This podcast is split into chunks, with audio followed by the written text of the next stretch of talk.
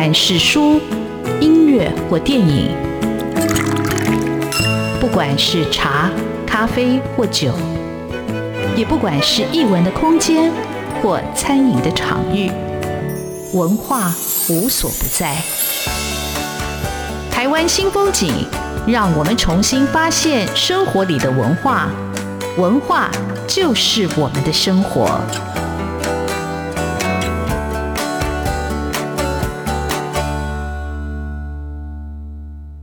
台湾新风景，我是主持人廖志峰。文学艺术丰富了我们的视野，滋润了我们的心灵，而文化就是我们的生活。各位听众朋友，大家好，今天为各位听众朋友要介绍的书叫《正好住基隆》啊，这题目好特别。那作者是小欧。那小欧是谁呢？呃，其实小欧是我的呃出版的同行哦。他其实是一个作家，已经写了很多本书了。那他之前写的书我都没有特别注意，但是因为这本书是讲基隆，我想说，呃，我自己在基隆住三十年，我其实从来也没有好好认识自己所居住的一个城市。那这城市其实有很丰富的一个人文跟历史的背景跟景观哦。那我也想说，今天特别邀请。作家小欧啊，这本书的作者小欧来帮大家介绍一下基隆，也为基隆来领路。好，我们欢迎作家小欧。小欧好，主持人好，各位听众朋友大家好，我是小欧。好，小欧好。在我们介绍你的这本新书之前呢，你先跟大家简单介绍一下你自己。呃，我其实就是一个呃，从出生到现在都住在基隆的人。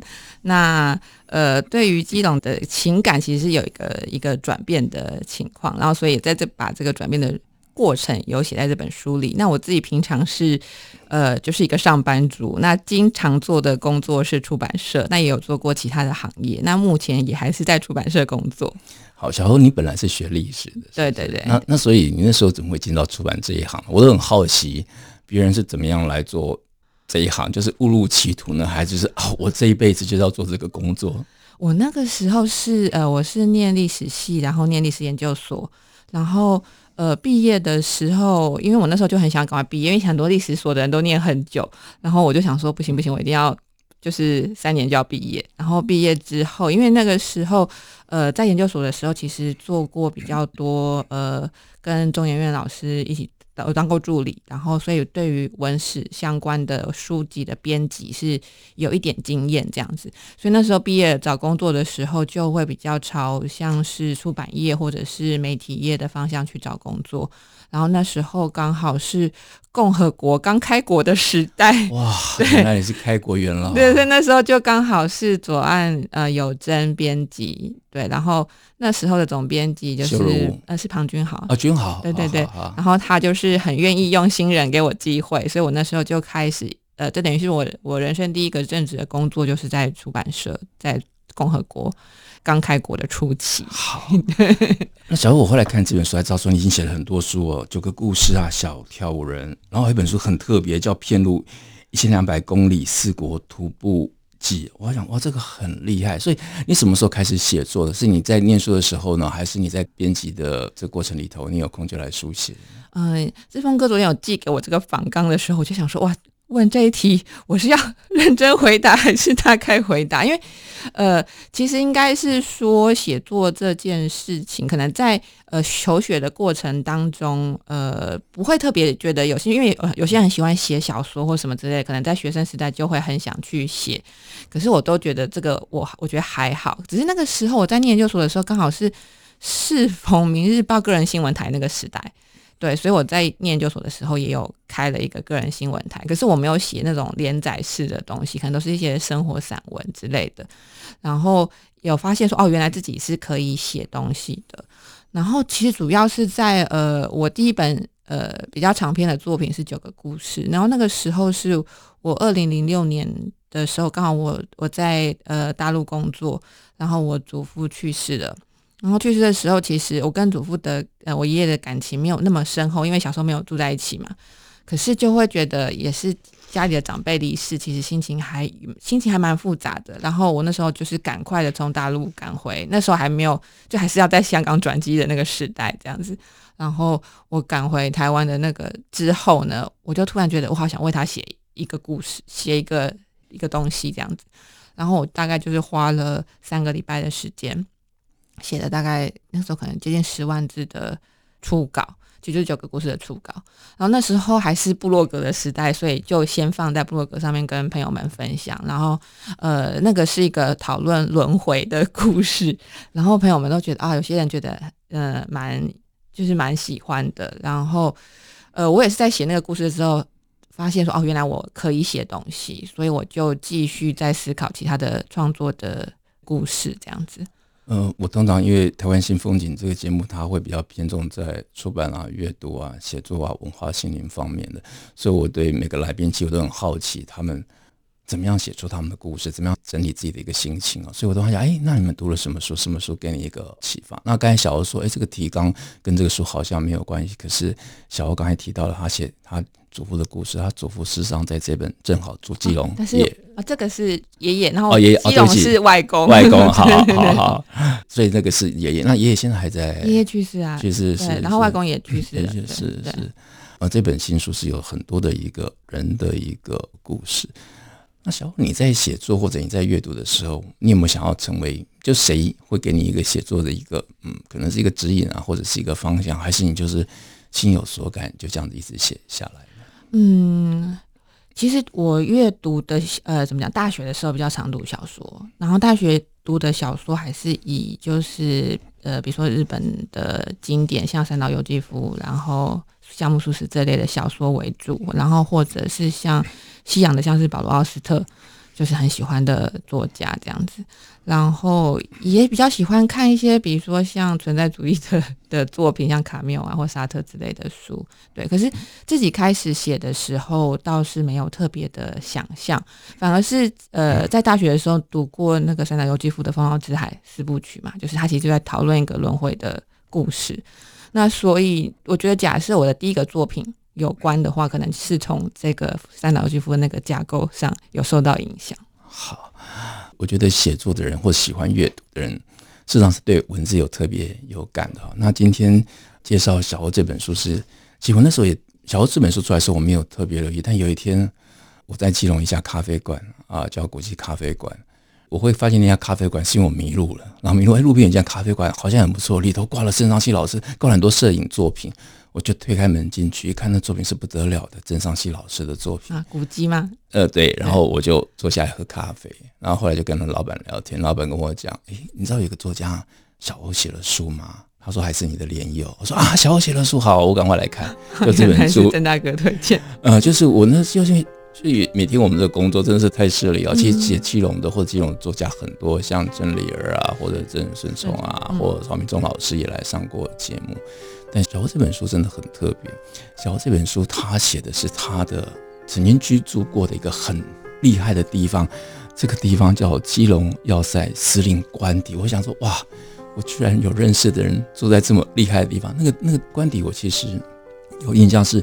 因为你要去东海岸或东北角，你坐车一定会经过那个转角，但因为那个是一个转角，很难停车。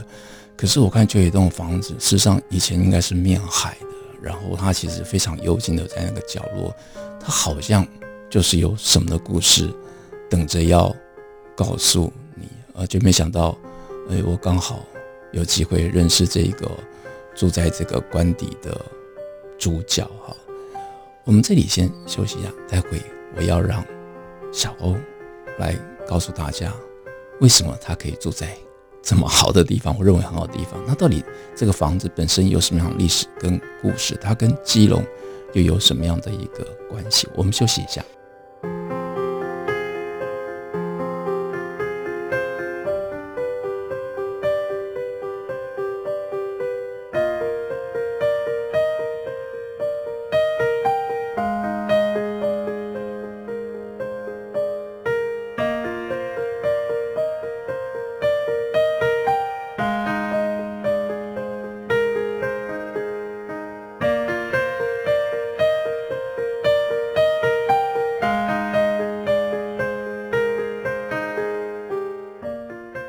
湾新风景现场为各位听众朋友邀请到的是作家小欧，小欧出版了这本新书叫《正好住基隆》，因为我自己也我自己也正好住基隆，所以看到这个书特别有感。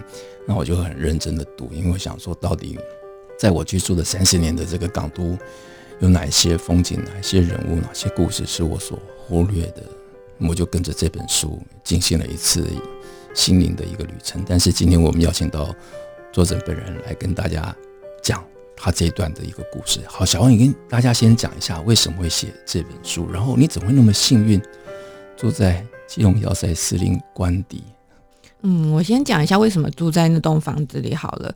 嗯，其实那栋房子，呃，它其实是一九三零年代，大概一九三零年开始盖，一九三一年代落成的一栋，呃，叫做流水住宅。那它的原本的建设的人是叫流水尾助，算是那时候基隆当地的企业家，他是在基隆办公共汽车的，然后他的办公室就是公车管理处就在这个房子的对面。然后，呃，这个房子其实以前就是中正路旁边，其实就是海水浴场，在日治时期的时候是非常有名的海水浴场，所以可以想象那个房子当年是海景第一排的那个海景第一排，对对对，想到都觉得哇，好华丽哦。对，然后后来就是呃，就是四九年之后，就是日本人都离开台湾嘛，然后那个房子就被呃改变为是基隆要塞司令官的宿舍，对，然后。基隆要塞司令大概在一九五零年代末期就被就被撤除了，所以后来那个房子是最后一任的要塞司令官他的他等于是公家配给他的宿舍，就他就是可以拥有那栋房子的使用权这样子。然后呃，我们家原本是我外公外婆他们是云南人，其实都是外省人。然后他们那时候刚到台湾的时候是先住在西岸的太白里那边，然后后来我比较小的舅舅。呃，就是很早就因为生病去世，十几岁的时候就去世了。然后我外婆那个时候觉得每天看到邻居家的小孩，觉得很难过，都一直哭一直哭这样子。然后外公想说这样不行，就搬家好了。所以那就先搬到安澜桥，就是呃也是就离我那个家附近的地方。然后外公很喜欢打牌，所以他就是经常在那边认识了新的牌搭子。然后新的牌搭子之一就是那个时候要塞司令官邸是有他的外甥。帮忙管理，然后他们也住在那里，所以那时候我外公认识了那个外甥的太太，我都称她为耿奶奶，他们是姓耿的一家人。然后那时候我外外公想说，原本他们搬到安澜桥那个房子可能也太小了，不太不太够住，因为可能以前都租一个房间这样子。然后那时候耿奶奶就说：“哎，那你要不要搬过来？因为那个要塞司令管理大概有七个房间，所以就外公就想说，那就搬过去，就跟他们分租了一两个房间，这样子就住在那个地方。”然后后来，呃，就是原本除了我我们家跟耿家，还有另外一家人。然后后来那另外一家人姓潘的潘家人他们搬走，就剩下我我们家跟耿家住在那边。然后我们就一起生活。那时候我还是在那个房子出生的，就我们就一起生活。然后后来司令官他想要处理掉那个房子，所以我们原本是一起要搬家，就我们家跟耿家本来要一起搬走。然后后来外公就跟司令官商量说：“哎，我们是不是可以把那个房子暂时先顶下？我们想要住在继续住在那个地方，所以我们等于是呃，就是先顶下那个房子。但我们一直知道说，我们家是只有这个房子的使用权，因为那边的土地全部都是军方的。”对，但它有没有一个使用的期限呢？呃，那时候其实嗯也没有任何的公告指示这样子，嗯、然后反而是在一九九八年，其实大概是二十几年后了，我们有收到相关的呃文书，就是说那边可能要再做呃，可能是反正建什么国宅还是之类的，是有土地变更的一些计划，所以那个时候呃，我爸还去参加了一些协调会议这样子。那我们家因为其实住在那个房子，大家觉得感觉好像很不错，可是实际上。整个维修维护起来非常的辛苦，书上其实也写到蛮多这个这个过程的，对，所以后来呃我们家就想说，那就找个房子可以搬就搬走，所以我们后来就搬到基隆市区去住。我们是九八年就搬离开那个房子。你等于是在二十世纪结束之前搬离了这栋房子。对对对对对对对。然后房子后来就呃我们有暂时借给那个基隆文史协进会，然后也在那段时间留下来非常多的 MV。被拍摄下来，我有印象，因为其实我坐公车经过的时候，我感觉就是一个一个文化的一个工作，一个文化协会就在那边，嗯，所以我跟你有没有印象，那里曾经是有真的有人在那里生活过，嗯、因为是上个世纪的事，确实没有错，对。然后后来文史协进会，因为他们嗯、呃、也会面临到一样的问题，比如说房子漏水，或者是说后面的，因为我们后面的房子山后就是土墙，然后有时候雨天的时候很容易会有土石流下来。他们，因为他们更不是他们自己住的地方，也不可能去花钱修。是因为那对，其实你看，就是我们在外头路人看起来好漂亮，然后其实住里头人很辛苦，接漏水啊，冬天很冷啊，外头车声很吵啊，那小朋友都不敢在马路上乱走，因为那就是一个交通要塞，对对对对，这也是一种文化想象的一个落差。那为什么那么多年后，你才会想要写这段居住的故事？嗯，其实我我觉得这。对我来讲是一个怎么讲人生的奇迹吧，因为我刚刚讲到说，我们之前借给我协进会，后来他们迁走之后，那房子就等于是一个没有人在使用的状况，所以它其实就越倒越多。然后因为我还蛮常走路回去那个老房子去看看那个房子的，然后我就眼看着它就是一直在越倒越多，越倒越多，倒到已经已经大概是一个半倒的状态了。然后那个时候就开始有一些基隆的一些地方人士啊，青年团就开始想要去。呃，有一些呼声说要修这栋房子，然后我就想说，哎，怎么可能？就是而且基永以数 数以就是没有什么钱闻名的一个一个县市，呃，可是没想到在二零一五年的时候，就是文化局基隆市文化局的科长有来找我们说，哎，又想要重新修复这栋房子。那我们家也是一个开放的态度，就说好啊，你你要问资料，我们就把我们知道的所有的事情，然后包括我们家的照片或什么的都提供给他们参考。可是我还是觉得这件事情不可能。然后没想到，就是一五年过去之后，就陆续几年下来，然后那个房子就因为我常常会脸书贴那个房子的消息，所以很多朋友知道那是我以前住的地方，所以任何有相关的消息，大家都会先告诉我说：“哎，这边怎样怎样怎样的。”对。然后后来就在这几年当中，就那个房子就居然被盖回来了。我觉得这件事很神奇耶，因为我那时候当房子在倒的差不多的时候，我都在想说，哇，不晓得什么时候它会被整，就整个整地，它会全倒。对，然后会然后整地完之后会盖成什么样的建筑，我都在想说，啊，会不会是高楼大厦或者什么之类的？然后会有什么样的人在这边生活？那时候已经想了很多很多的然后了。没想到他又盖回原来的样子。然后你们家的生活照片变成这房子的唯一的见证人跟历史的记忆的一部分。嗯，对，因为也很难找到更早以前的 的照片。所以以后如果我们去参观，就看到小欧的生活照嘛，小欧的小时候的照片嘛。然后可能在书上面，书上面这次就是铺露了很多，就是出卖家人的照片。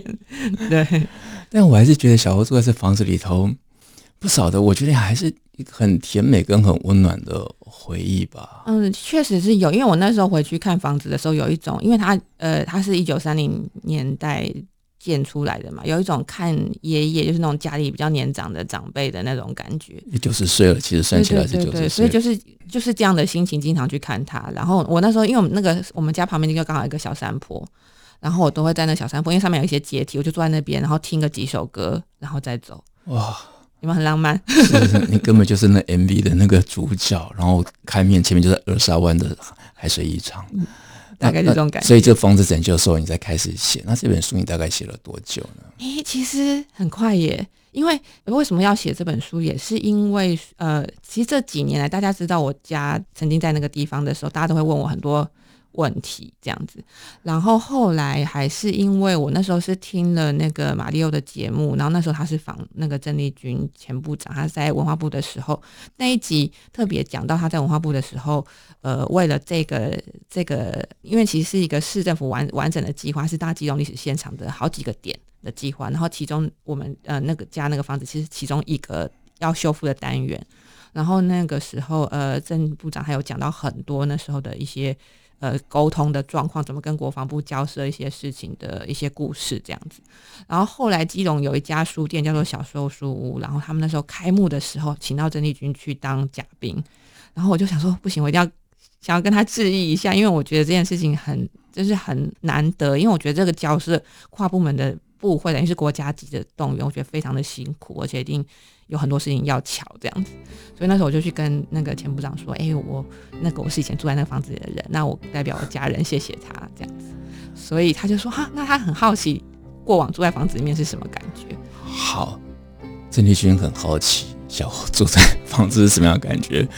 我们这里休息一下，待会再让小欧来跟大家讲，到底住在这房子里的感觉到底是怎么样。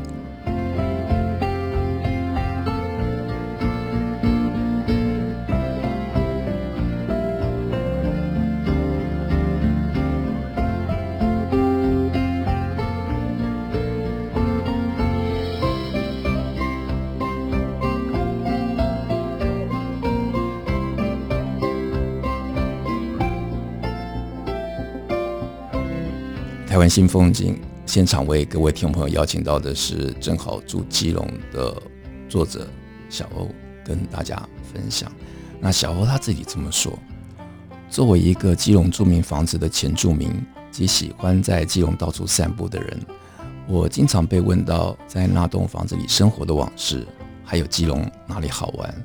我想，不如就写一本书吧，分享从小到大在基隆这座城市里直观的生活感受。好，这就这本书写作的一个出发。但刚才小欧有讲，他有很多的往事在这栋房子里头。我们请他先讲一下这栋房子里头有哪些难忘的往事。嗯，哦，往事其实要讲真的是还蛮多的。对，那其实呃，像现在呃，房子它重修好之后。大部分其实都是呃，等于算是新盖的，是复原成之前的样，呃，怎么讲？重盖成之前的样子。但是有一个地方是有保留，它几乎是原本的样子的，是浴室，是旧浴室。对，那个旧浴室对我来讲是一个怎么讲？我小时候的呃，觉得蛮可怕的一个地方，就是因为我们家以前的旧浴室就是那种日式的，然后那种女生就是那种蹲式的那种。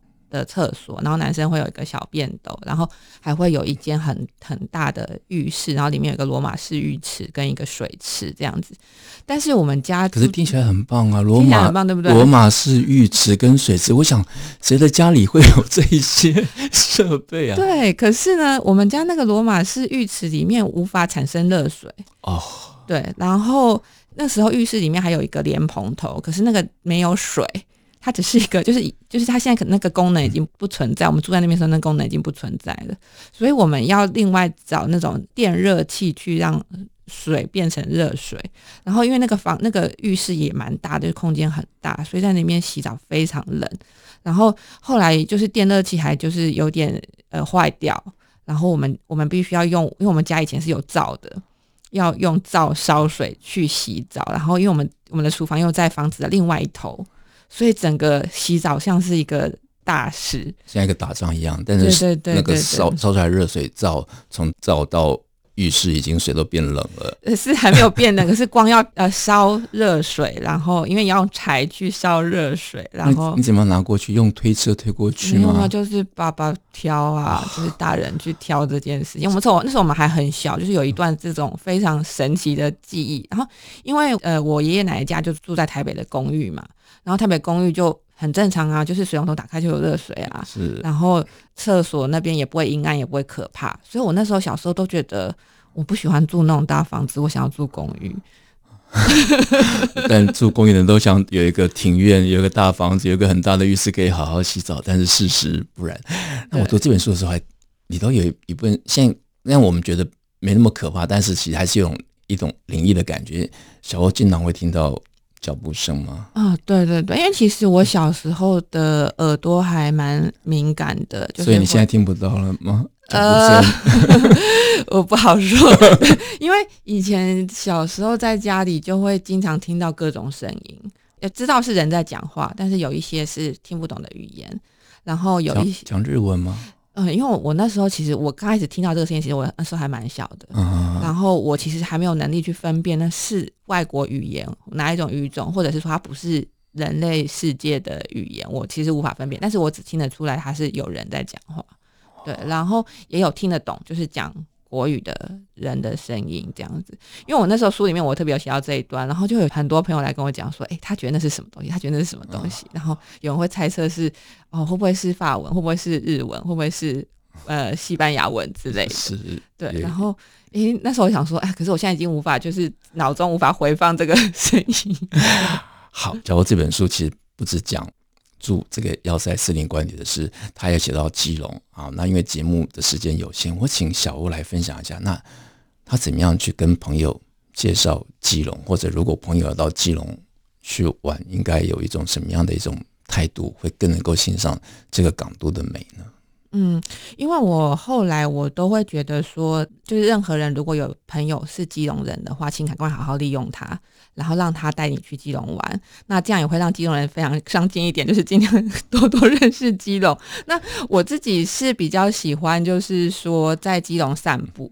因为我觉得基隆是呃，因为它不大，它就是面海嘛，然后靠山，所以其实它这种呃小巧的城市规模，对于一个散步者来讲是非常方便的，其实你不用害怕迷路，因为只要方向对了，你都可以走到你想要去的地方。而且你一定可以看到那个观音就在港口，所以它就最好的一个指标。对对对对。然后我经常会跟朋友们讲，尤其是第一次去的人，尤其我们会约在海洋广场嘛，就是基隆的那个公车抵达的那个总站。我就说，哎，我们如果假设现在面对海的话，你看到左边有那个基隆好莱坞的那个英文字，然后你看到右边有那个观音像，然后你往回看是高速公路的那个交流道。我就说你想去哪里，我都可以带你去，因为那个三个地方都有一个制高点，你可以去在那边去看海，然后那个海景非常的漂亮，然后而且那个路线都还蛮短的，大概呃一公里多两公里就到了。你这样来回走一趟下来，你也稍微运动了一下，然后再去庙口吃东西，会是一个基隆很好的享受。好，但是基隆其实真的是很丰富。我在基隆住三十年，我真的就是那个呃，小欧刚才所一有说这种不上进的基隆人，都在台北上班回家就睡觉，完全对这城市。没有特别的情感，真的是非常的惭愧。但是我也因为看了这本书，我重新想，其实生活里头，不管是哪一座城市，都有很多值得去发掘跟探索的一个那很动人的一个时代的故事。那小欧你自己的一个散步，你会特别喜欢哪一条路径呢？那又为什么呢？嗯、我自己还蛮常走的路线是从我，因为我现在住在那个基隆的市区，在天寮河边，我就常常走。田寮河，然后走到我舅家，然后之后再走到和平岛。其实这个才五公里，五公里而已，其实没有很远。五公里大概是一个多小时就到的地方。我我刚听到从横跨田寮河到和和平岛，是我没有走过的路径。你知道，我觉得这件事情最棒的地方就是说，我们可以走路离开台湾岛，这是超酷的，你不觉得吗？有时候就觉得这就工作实在太烦了，或什么事情实在太烦了，然后我想要离开台湾一下，可是我们现在没办法坐飞机啊。可是我可以走路离开台湾，我就只要过了那个社寮桥或和就是和平桥，我就到和平岛，我就到另外一个岛了。我觉得有种短暂登出台湾的快感，这件事情很棒。而且和平岛的那个就是那个八尺门水道跟现在的彩色屋，其实是非常漂亮的打卡点。然后那边的东西我觉得都很好吃，呃，而且整个开心，而且还不用护照，其他都忘记了和平岛。曾经是西班牙城啊，就是它的确是一个独立的岛屿，而且是离台湾最近的一个一个离岛。离岛啊，那呃，真的推荐各位朋友，不管你要从旅游、观光、文化、历史，或者看人的故事，这本《住基隆》真的是非常值得介绍给大家。那我最后用作者小欧的一段话来献给所有听众朋友，他说：“不止刚好住在这里而已啊，还要好好享受在这里的生活。”现在的我是这么想。就每个城市都有我们一个生命的一个寄托生命成长的不可磨灭的记忆。今天非常感谢上我们节目来跟我们做啊这么生动活泼有趣的分享谢谢小欧。谢谢庄哥。